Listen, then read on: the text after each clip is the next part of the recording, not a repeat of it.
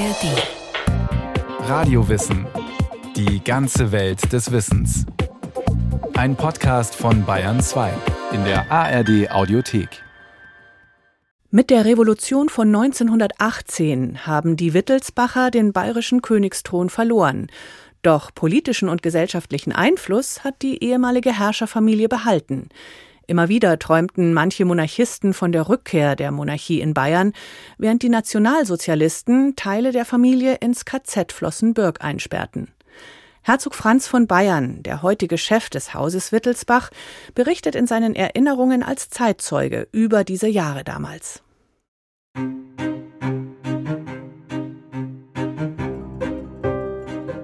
Als Franz Bonaventura Adalbert Maria Prinz von Bayern am 14. Juli 1933 auf die Welt kam, verkündeten keine Salutschüsse die Geburt eines bayerischen Thronfolgers, wie es noch 15 Jahre vorher üblich gewesen wäre. Denn die bayerische Monarchie war bereits 1918 untergegangen. Dennoch sind die Nachkommen der alten Wittelsbacher Dynastie bis heute Teil der bayerischen Gesellschaft. Sie blieben in den letzten gut 100 Jahren Teil der politischen Entwicklungen, in der NS-Zeit als Verfolgte und danach als prominente Mitakteure der kulturellen Entwicklung Bayerns. Mit seinen wissenschaftlich begleiteten Lebenserinnerungen Zuschauer in der ersten Reihe wird der Urenkel des letzten Königs und heutige Chef des Hauses Wittelsbach, Franz von Bayern, zum Chronisten und Zeitzeugen für die Geschichte seines Hauses. Alles beginnt mit der Revolution von 1918. Franz Vater war damals selbst noch ein Kind, und erlebte als 13-Jähriger die dramatische Situation. Seine Erinnerungen daran schilderte er später dem Sohn Franz. Ich erinnere mich, wie er das Krachen beschrieb, als die Revolutionäre mit großen Stämmen versuchten, die Tore der Residenz einzuschlagen. Drinnen donnerten diese Stöße furchtbar gegen die Tür, und er erlebte das Gefühl der direkten Bedrohung. Er ging dann bei der Flucht meiner Urgroßeltern mit einer Tante voraus, versteckte sich hinter den Säulen an der Rückseite der Residenz und wartete, bis niemand mehr da war. Dann liefen sie über die Straße zur Garage Marstall hinüber und beobachteten von dort aus, ob niemand auf der Straße war. Dann erst konnten der König und die Königin über die Straße gebracht werden. Er saß mit ihnen in dem Auto auf der Flucht nach Schloss Wildenwart im Chiemgau. Ins Exil musste der gestürzte König Ludwig III. nicht gehen. Doch im Februar 1919 starb seine Frau, Königin Marie-Therese, und 1921 auch Ludwig selbst. Sie wurden mit einem fulminanten monarchischen Trauerakt in München zu Grabe getragen. Viele Monarchisten erwarteten, dass man Kronprinz Ruprecht beim Verlassen der Frauenkirche zum König ausrufen werde. Doch Ruprecht verließ die Kirche durch die Sakristei. Dabei standen schon einige bereit, um die abgeschaffte Monarchie wieder einzuführen, nötigenfalls mit Gewalt. Das erfährt Franz von Bayern von einem ehemaligen General, der bei der Beerdigung dabei war. Es seien zu diesem Anlass sehr viele Ehrenwachen dagewesen, bewaffnet mit Gewehren. Sie hatten alle scharf geladen, sagte er mir, und sie waren angetreten, um die Monarchie auszurufen. Mein Großvater wusste genau, dass in diesem Fall am nächsten Tag die Alliierten einmarschiert wären. Der junge Freistaat Bayern ging mit dem ehemaligen Königshaus glimpflich um. So bot seit 1923 der Wittelsbacher Ausgleichsfonds, eine Stiftung öffentlichen Rechts, der Familie eine finanzielle Basis. In der Landtagsdebatte um die Genehmigung des Ausgleichsfonds am 8. März 1923 ging es hoch her. Josef Graf von Pestalozza von der Bayerischen Volkspartei äußerte sich so. Was das königliche Haus erhält, das muss immer wieder unterstrichen werden, ist keine Schenkung. Es wird lediglich ein kleiner Teil dessen dem Hause zurückgegeben, was es von Rechts wegen verlangen kann. Es ist aber auch nicht bloß ein Vorgang des Rechtes, sondern ein Vorgang der Billigkeit, dass das Haus, das im Laufe einer tausendjährigen Geschichte um das bayerische Volk und Land, um seine Kunst und seine Wissenschaft sich so verdient gemacht hat, sich nicht mit leeren Händen vom Staate verabschieden muss. Es ist keinesfalls ein Abschied der Herzen, Denn das Band der Liebe zwischen bayerischem Volk und Herrscherhause wird niemals aufhören. Und Franz Endal von der Kommunistischen Partei kontert: Meine Damen und Herren, die Wittelsbacher haben ungefähr 800 Jahre in Bayern regiert, aber doch nur über einen geringen Teil des heutigen Bayern. Mit dem sogenannten angestammten Herrscherhause stimmt es also in weiten Gebieten des heutigen Bayern nicht. Es scheint mir die Regierungsvorlage weniger ein Abschiedsgeist zu sein des Landes vom Hause Wittelsbach, vielmehr sind sehr viele Punkte enthalten in der Vorlage, die einer Restauration der Wittelsbacher den Weg ebnen soll. Es ist das die Begünstigung einer Familie und eine Heraushebung, die mit dem Grundsatze der Republik absolut nicht zu vereinbaren ist.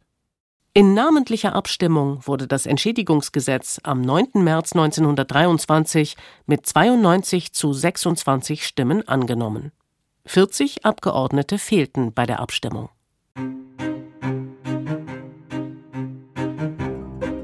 Kronprinz Ruprecht, der nach dem Tod seines Vaters in dessen Rechte eingetreten war, heiratete erneut und wohnte seit 1921 mit seiner zweiten Frau Antonia von Luxemburg und der stetig wachsenden zweiten Familie in Schloss Berchtesgaden oder im Leuchtenberg-Palais in München.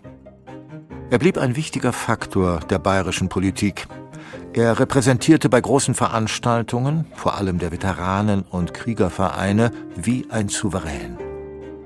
In Leon Feuchtwangers Roman Erfolg, drei Jahre Geschichte einer Provinz, wird geschildert, wie die bayerischen Politiker immer wieder zum Kronprätendenten nach Berchtesgaden pilgern. Feuchtwanger sah ihn als einen der heimlichen Regenten Bayerns. Den Nationalsozialismus lehnte Ruprecht von Beginn an ab. Dazu berichtet sein Enkel Franz von Bayern. Anfangs versuchte auch Hitler immer wieder mit meinem Großvater direkt in Kontakt zu kommen, um ihn für seine Zwecke einzuspannen. Mein Großvater ging auf diese Versuche nicht ein und stellte sich ostentativ gegen ihn. Im Februar 1933 spielte die bayerische Regierung mit dem Gedanken, über eine Einsetzung des Kronprinzen als eine Art Staatskommissar oder über die Restitution der Monarchie Hitlers Machtübernahme in Bayern zu verhindern. Dies scheiterte jedoch letztlich am Zögern des Ministerpräsidenten Heinrich Held, am Desinteresse in Berlin und am Widerstand Hitlers. Mein Großvater hätte hier jedoch zur Verfügung gestanden, um Bayerns Selbstständigkeit zu bewahren. Im März 1933 übernahmen die Nationalsozialisten die Macht. Es begannen schwierige Zeiten, im Gegensatz zu den Mitgliedern anderer ehemaliger deutscher Herrscherhäuser trat kein Wittelsbacher der NSDAP bei. Seit 1933 war in Bayern ein katholisch und monarchistisch ausgerichteter Widerstandskreis aktiv. Zu den Gründern gehörten Margarete Freifrau von Stengel, aber auch der Nymphenburger Schlossgartenverwalter Heinrich Weiß und der städtische Bauaufseher Josef Zott, der Verbindung zum kommunistischen Widerstand aufnahm. Zur Leitfigur des Kreises wurde Adolf Freiherr von Hanier.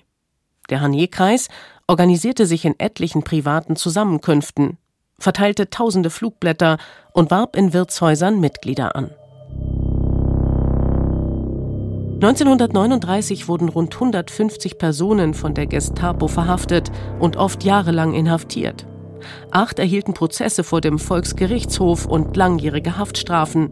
Josef Zott wurde hingerichtet, Hanier starb an Hungertyphus. Kronprinz Ruprecht, in dem man den Initiator vermutete, wurde nach der Aufdeckung dieses Widerstandskreises von der Gestapo verhört und ging mit seiner Familie nach Italien ins Exil. Sein Sohn Prinz Albrecht wich mit der Familie nach Ungarn aus. Als nach dem Attentat vom 20. Juli 1944 der hohe Adel erneut ins Visier der Nazis geriet, da man eine Gefahr für das NS-Regime befürchtete, konnten nur Kronprinz Ruprecht und sein Sohn Heinrich in Florenz untertauchen. Seine Frau und die fünf Töchter sowie Albrecht von Bayern mit Frau und vier Kindern wurden verhaftet und zunächst für einige Monate als sogenannte Ehrenhäftlinge ins KZ Sachsenhausen dann nach Flossenbürg und schließlich nach Dachau gebracht. Franz von Bayern erlebte das als Elfjähriger. Wir wurden in einem Bus von Sachsenhausen nach Flossenbürg gefahren. Flossenbürg war eigentlich die ärgste Station. Wir kamen in einen Raum in einer Baracke. Ich konnte sie später noch lokalisieren, weil die Grundmauern noch vorhanden sind. Dort sah und hörte man alles, was im Lager vor sich ging. Das war wirklich schlimm. In Flossenbürg gab es einen kleinen Vorraum im Freien und wir Kinder durften da einmal hinaus.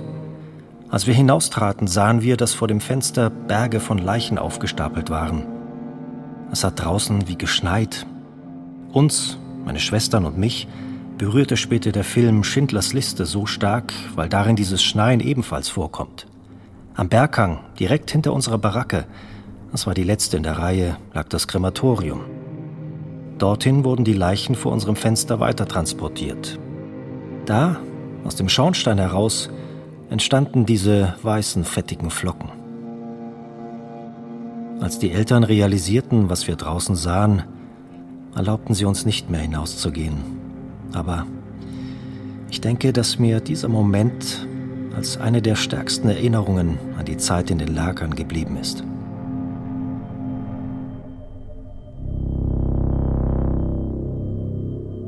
Die Kronprinzessin wurde nicht mit der übrigen Familie zusammen in Haft gehalten. Sie war bereits bei der Verhaftung schwer krank und wäre fast gestorben. Als sie von einer luxemburgischen Rotkreuzkommission 1945 in einer Krankenstation entdeckt wurde, wog sie nur noch 72 Pfund. Sie kehrte nie nach Bayern zurück und starb 1954 an den Spätfolgen der Haft mit erst 54 Jahren. Prinz Albrecht und seine Familie kamen nach der Befreiung zunächst in einem Nebenhaus von Gut Leutstetten bei Starnberg unter. Im Herbst 1945 konnte auch Kronprinz Ruprecht nach Bayern zurückkehren und nahm die politischen Kontakte wieder auf.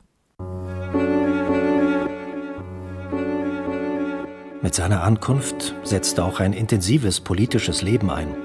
Es waren eigentlich fast immer Gäste zum Essen bei ihm. Daran kann man sehen, wie sehr damals die Familie noch in die bayerische Politik eingebunden war und mitwirkte. Es gab erregte Gespräche mit zahlreichen Politikern. Eine informelle und vorläufige Meinungsumfrage der Amerikaner im September 1945 in München ergab, dass sich von 225 befragten Personen 64 Prozent für die Wiedereinführung der Monarchie aussprachen, 36 Prozent dagegen. Frauen und Personen über 40 zeigten sich mit deutlich über 70 Prozent am ehesten der Monarchie zugeneigt, junge Leute bis 25 Jahre am wenigsten. Im November 1945 erklärte ein nicht namentlich genannter Berater der Militärregierung Die bayerische monarchistische Bewegung gewinnt zunehmend an Boden. Sie hofft auf Zusammenarbeit mit den Sozialdemokraten oder der Christlich-Sozialen Union. Es gibt Anzeichen dafür, dass die Bewegung großen Auftrieb erhalten würde, wenn die amerikanischen Autoritäten die Propaganda für die Restauration einer konstitutionellen Monarchie mit einem nach liberalen und demokratischen Grundsätzen gewählten Parlament dulden würden. Popularitätsschätzungen reichen von 6 bis 60 Prozent in Südbayern und von 10 bis 40 Prozent in Nordbayern. Was die Gründung einer bayerischen Heimat- und Königspartei bedeutete, verstand ich damals noch nicht. Ständig kamen Abordnungen nach Leutstetten zu meinem Großvater. Wir hörten, dass diese Partei über 50 Prozent bekommen würde und von den Amerikanern verboten worden sei. Als Kind dachte ich nicht viel darüber nach, warum das so war. Heute kann ich es verstehen.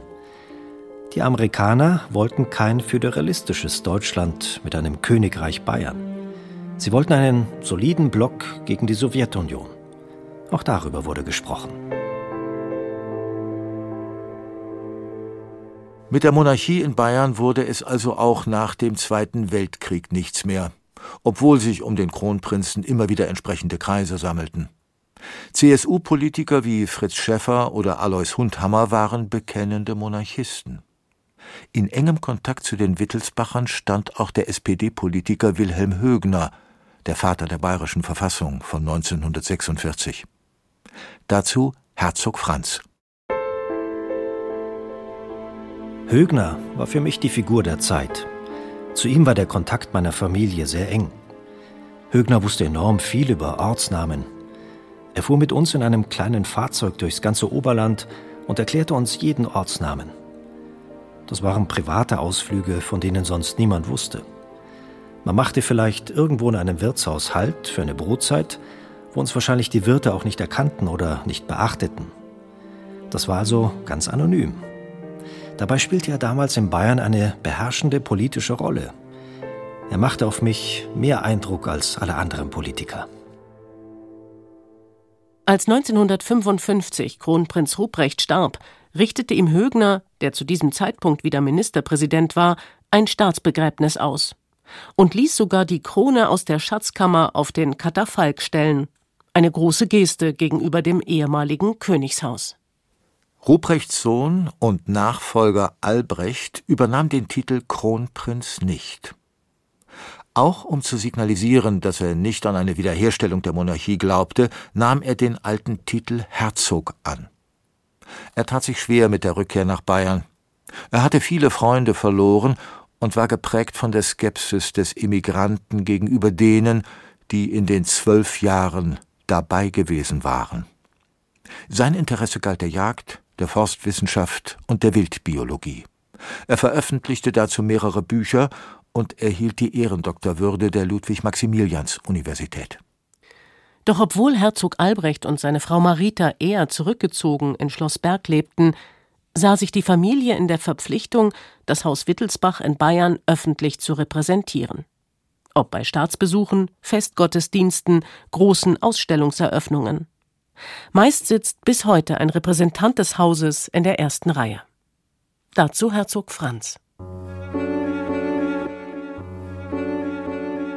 Die Anwesenheit von Vertretern der Familie bei so vielen Veranstaltungen entwickelte sich anfangs aus historischen Gewohnheiten, die nach 1945 wieder aufgenommen wurden. Es blieb immer eine Selbstverständlichkeit und war wohl auch von staatlicher Seite so gewünscht. Ich glaube, wir waren ein bisschen Teil des Bildes von Bayern, wie es auch die offizielle Seite gerne zeigen wollte. Tradition und Gewohnheit allein sind es jedoch nicht. Herzog Franz von Bayern setzte sich seit den 60er Jahren dafür ein, in Bayern die Fenster für moderne Kunst zu öffnen.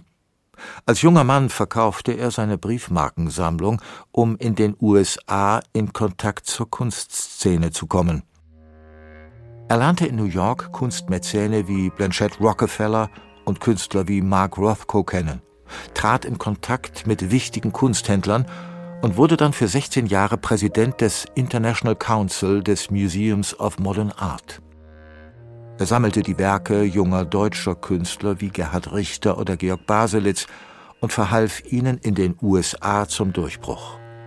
Es ging ihm um ein neues Museum.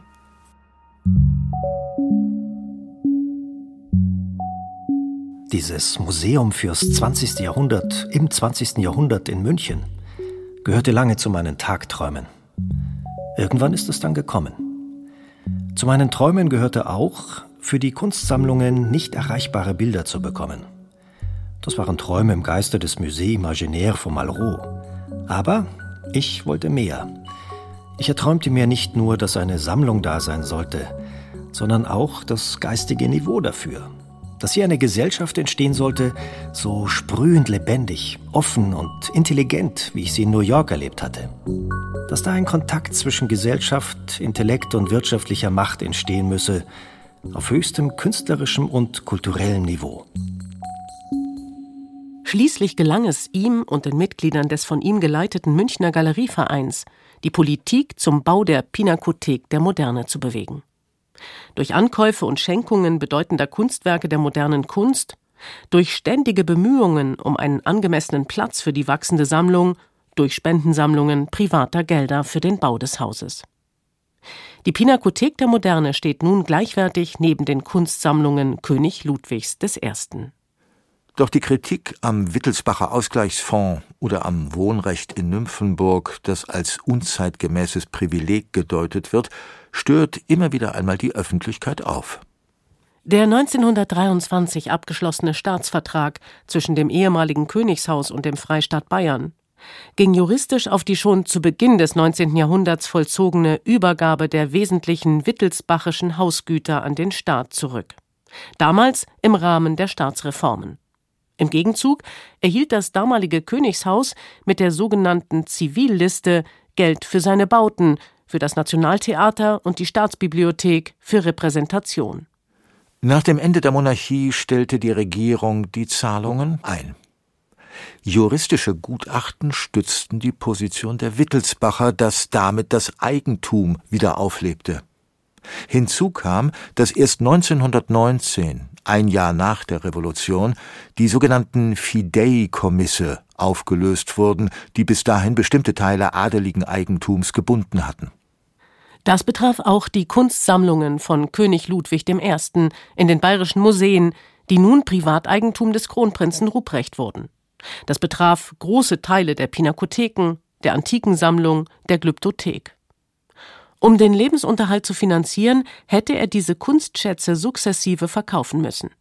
Da dies niemand wollte, brachte der Kronprinz diese Sammlungen als Schenkung in den Ausgleichsfonds ein. Im Gegenzug erhielt der Fonds aus ehemaligem wittelsbachischen Besitz Immobilien, Wälder und Geld zur Sicherung der wirtschaftlichen Basis der Familie sowie Wohnrechte in einigen Schlössern. Die Anfang 1923 bezahlte Geldsumme ging weitgehend durch Inflation und Geldentwertung verloren. Auch bayerische Finanzminister winken daher keineswegs aus monarchistischem Denken ab, wenn eine Auflösung des Fonds gefordert wird. Seit dem Abschluss der Verträge vor 100 Jahren fließt kein Steuergeld an die Wittelsbacher. Der Fonds und die damals ebenfalls gegründete Wittelsbacher Landesstiftung stellen heute unschätzbare Kunstwerke der Öffentlichkeit zur Verfügung. Die Erträge des Fonds fließen an die Familie Wittelsbach. Herzog Franz ist ihr Oberhaupt. Über 30 Personen tragen den Nachnamen von Bayern. Zur Familie gehören neben seinen Geschwistern und deren Kindern auch viele weitere Nichten und Neffen sowie Max Emanuel, Herzog in Bayern und seine Frau. Im weiteren Kreis stehen unzählige Verwandtschaftsverbindungen mit dem europäischen Hochadel, den ehemals oder noch regierenden Adelshäusern.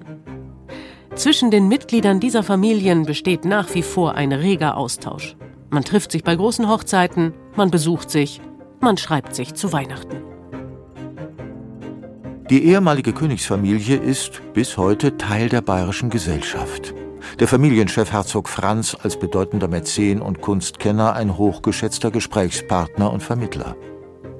Den Wunsch nach einer Wiederherstellung der Monarchie in Bayern hegen nur noch wenige hartgesottene Monarchisten oder Leser und Leserinnen bunter Blätter, die sich an Berichten über Königshäuser erfreuen. Mit der bayerischen Wirklichkeit hat das aber nichts mehr zu tun.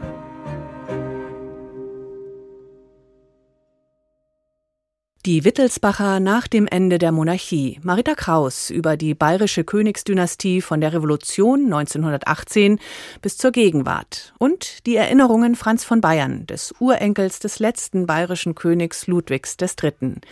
Wenn Sie hören wollen, wie es nach der Revolution in Bayern weiterging, wie ein Lehrer aus der bayerischen Pfalz die Grundlage für das parlamentarische Bayern der Weimarer Zeit gelegt hat, dann empfehlen wir Johannes Hoffmann, die Bamberger Verfassung, in der ARD Audiothek und überall, wo es Podcasts gibt. Den Link gibt's auch in den Show Notes.